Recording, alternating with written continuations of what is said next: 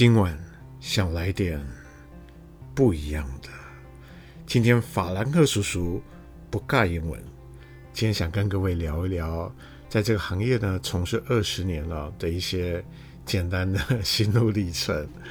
嗯，因为也许会有的人对于教学很有热情了，或是对补教业哦这个行业会有憧憬，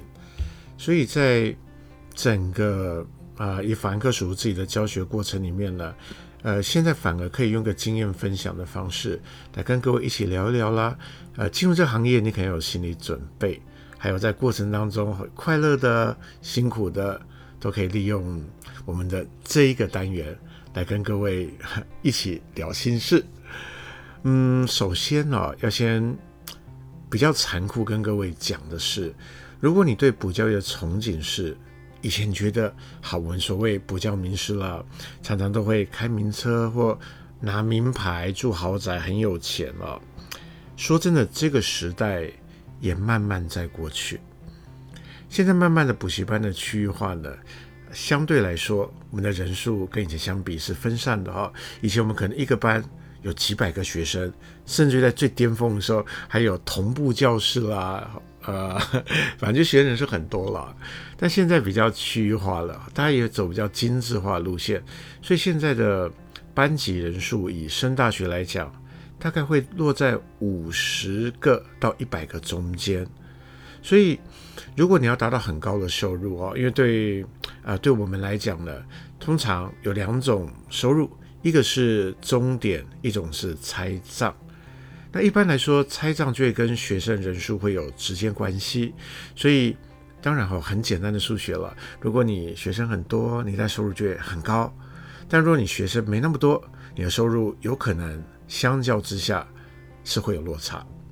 所以在教学这个行业来讲呢，热情可能会比什么都还重要。好，那一开始呃讲的这些，希望不要 浇熄我们年轻这一辈哦，要投投入这。行业热情，来来，先跟各位讲一个叔叔年轻的故事啊。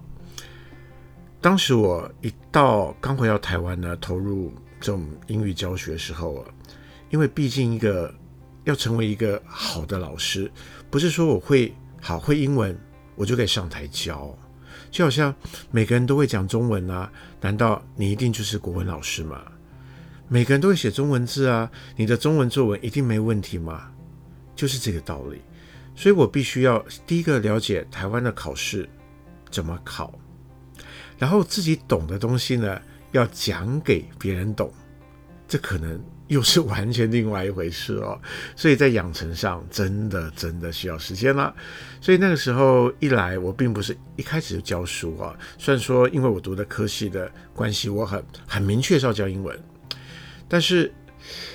呃，一开始我在在找工作哈，那时候是一个补习班的前辈啊。那我在里面做的，会从行政工作开始，因为我们还是必须从导师啊、招生啊，每一个基层开始做起。那将来对教学也确确实了，确实会有非常大的帮助。如果你一开始就当讲师的话，有可能第一个你没办法体会行政人员的辛苦，你有可能跟。嗯，跟学生之间的互动上呢，就会 比较流于怎么说呢？流于表面哦，因为他事实上在招生来讲，在行政方面来说，跟学生的连接其实也是非常大。好，那现在我要讲我一开始到台湾的第一份补习班工作哈，那个时候是长辈啊，有一个朋友开补习班，然后我一开始去做行政人员的时候。我还记得很清楚啊，那时候我的薪水一个月是一万八千块台币哦，然后每天的工作时间是下午三点到晚上十点，周休零日。首先哦，第一个台湾早期没有中秋二日了，那第二个事实上对补习班来说，周末反而是比较大的日子，所以那段时间里面真的是每天工作时间非常长。那钱也不多，但是能够支持让我走下去，就是我在这边学，有一天呢，我要上台教书，呃，所以像像那个那个时期啊，我们通常五点哦，放学时间学才会到嘛，所以三点到五点段时间，有时候可能教室要整理了，或者说印一些今天上课讲师要准备的教材。然后当准备好，然后学生还没来的时候，大多数的行政人员有可能啊会在在办公室跟聊天啊，或者说休息一下，吃吃下午茶。那那时候我我就会找一个空教室，我会练习写板书，然后就对着空教室上课啊。那经过这段时间之后，等于说好像是默默的找空档这样磨练自己。那一直到后来有一次机会来了啊，就是有一个英文老师呢，他有事情没法来上课，那我算是 自告奋勇哦，因为主任也知道，以我的学历来讲，绝对就是这绝对是可以上高中英文。但是就像我说的啊，学历够不见得代表你能上课，所以因为我有准备了，所以那时候。他一派我上去的时候，我是非常非常兴奋，跟他说我都准备好了，教材我都准备了，我都练得很熟了，那板书我也练得觉得写得不错了。然后那时候一上去，好了，那堂课哎得到的回馈很好，所以后来呃呃就 就再也没看到原本那个老师了，我就从此开始我讲师的生涯。哈，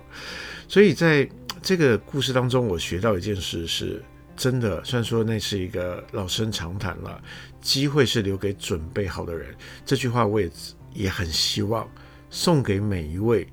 有心要从事补教工作老师们。因为呢，我们有时候会个迷失是，补习班老师跟所谓的补教名师差别在哪？其实补教老师是一个门槛不高的行业哦，它反而不像学校老师要很多的检定，还要修学分。还要实习，但是反过来讲，它很残酷的是，你一旦登上讲台之后，选择权在学生身上。他不一定要上你的课，他有很多很多不一样老师可以让他选择。他为什么要选择你？这个就是这个行业残酷的地方。所以有时候也觉得哈，像补习班老师呢，呃，坦白说，有时候蛮像艺人的了。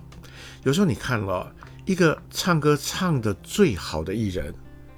或歌手，他不见得是最红的，但他会有特色，他会有魅力。所以看这个行业里面，有些老师也许教得很好，但学员却没有很多，那这是为什么？缺少魅力呀。所以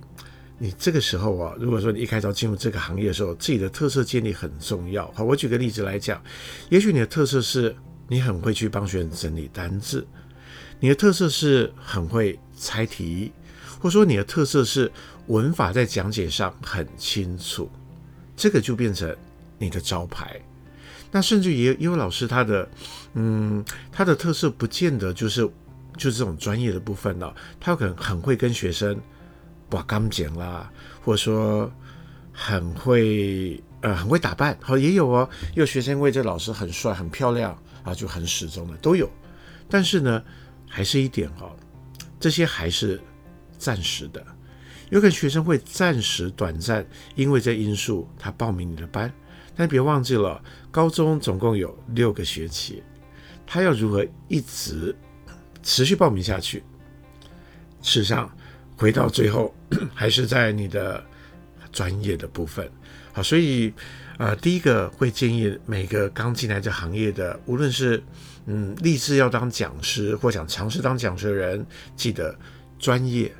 是最重要，其他的东西它都是你的加分。好，所以包含例如说啊、你的板书真的要写得好。好，我先讲我自己好了啊，我自己在板书写的时候，我会很要求，除了要写整齐之外哈，因为以前我在当学生呢。会觉得在笔记的时候呢，如果老师黑板是很整齐的，那我在笔记上，或是我在听的时候，条理会比较分明。我有遇到过有些老师是很随性了，黑板在写会东一块西一块，他字写的很大，这也许也是他特色。但是我个人还是希望说，板书不是漂亮哦，是要整齐，甚至于更细腻的部分呢，有时候你在嗯在写的时候，你要考虑到你的站姿会不会去挡住。某些同学，但是一定会挡住了，一定会有死角，所以你要适时去移动的位置，让教室里面的每个学生他们都有时间看到你黑板上写的，或者笔记下来。那甚至于说，在擦黑板的时候啊，也是要有技巧了，也不要说，呃，写了之后，结果你擦掉的学生正在抄的东西。所以这个就是我们这行业，如果你希望成一个补习班老师，成为所谓的名师的话，有太多的细节，你都要去注意。好，这是跟各位分享哦，比较一开始在入门的时候，我们也许可以努力的方向。呃，讲到这边呢，内心突然浮现一个多年前的小故事，还记得吗？刚进入这行业的时候，真的很辛苦哦，而且一开始的薪水是非常非常低。其实它有点像现代人说学徒啊这种感觉哦。还记得那时候我跟我现在太太啊，那时刚认识的时候，哇，那真的很穷啊。有一天哦，下班是冬天哦，我口袋剩十八块。全身上下存着背扣啊！那我太太，我跟我太太站在 seven 门口啊，她说：“我下班了，吃个东西好不好？”可是我一摸口袋，我一看，哇，十八块，十八块！我进去 seven，我只能买一个御饭团。好了，我就进去了。进去之后也确实了哈，就买一个御饭团出来啊。看到买御饭团，说：“哎，啊买你买个御饭团啊，这样子你吃得饱吗？”我就跟他讲，没有啦，我今天吃很多了啊，其实我很饿哦，啊，我吃很多了哦，我我不饿，拿这个饭团给你吃。我永远记得哦，那个时候真的很穷，但是呢，在寒风中的那个御 饭团，让我从此立定志向，将来我要努力，将来我希望能够赚很多钱，让我的太太吃很多鱼饭团。啊，别别，这开玩笑了。我也很，也因为有那段时候的辛苦了，才会后来更珍惜哈、更珍惜呃有赚钱的时候的各种，你你你知道吗？就是 后来得到了一切哈。那我们现在在整个补教业的结构上面来说呢，就像我刚才讲的，现在慢慢是去区域化，所以精致。又变成另外一个趋势。那在这样的情况之下，如果还要像比较早期，好说赚的真的很可观的收入，相对不容易。我还记得我有个朋友，他对文这行业很好奇，他也曾问我说：“哎，我我想知道，哎，是不是你们这种补教名师都赚很多钱？”我坦白跟他讲了，我们有可能赚的比上班族多，但你说要真的很有钱很有钱，以目前的环境来看。也不太可能，所以这个时候反过来讲，教学热情会变得很重要。坦白讲啊，因为像我们这种四十五岁以上的老师啊，都或多或少啦，都有经历过我们所谓的黄金时期，就是 钱很好赚的时候，学生很多的时候。那我现在到了末期啊，不能说末期了，应该说到了现在，对我们来讲，反而赚钱不是第一目的。有时候上课啊，跟同学见见面了，而且经验比较多了，上课对我来说也比较轻松，所以跟同学见面啊，聊聊天，看看现在年轻的这一辈，然后又可以把我们的知识传承下去，会觉得这个工作，哎，事实上也是一个很有价值或者说很有趣的事。不过当然了，反过来说呢，对年轻一辈来讲，又是另外的想法。现在年轻人也许很幸福哦，你们受到了很多劳基法的保障哦，或者说，呃，现在年轻人有可能不用像我们以前要从那么基层做起，你有可能一进入到这行业，你就是一个辅导老师，一进入行业，你就有一些比较小的班可以让你去练习上课，但是这些过程也许比当时我们你舒服很多，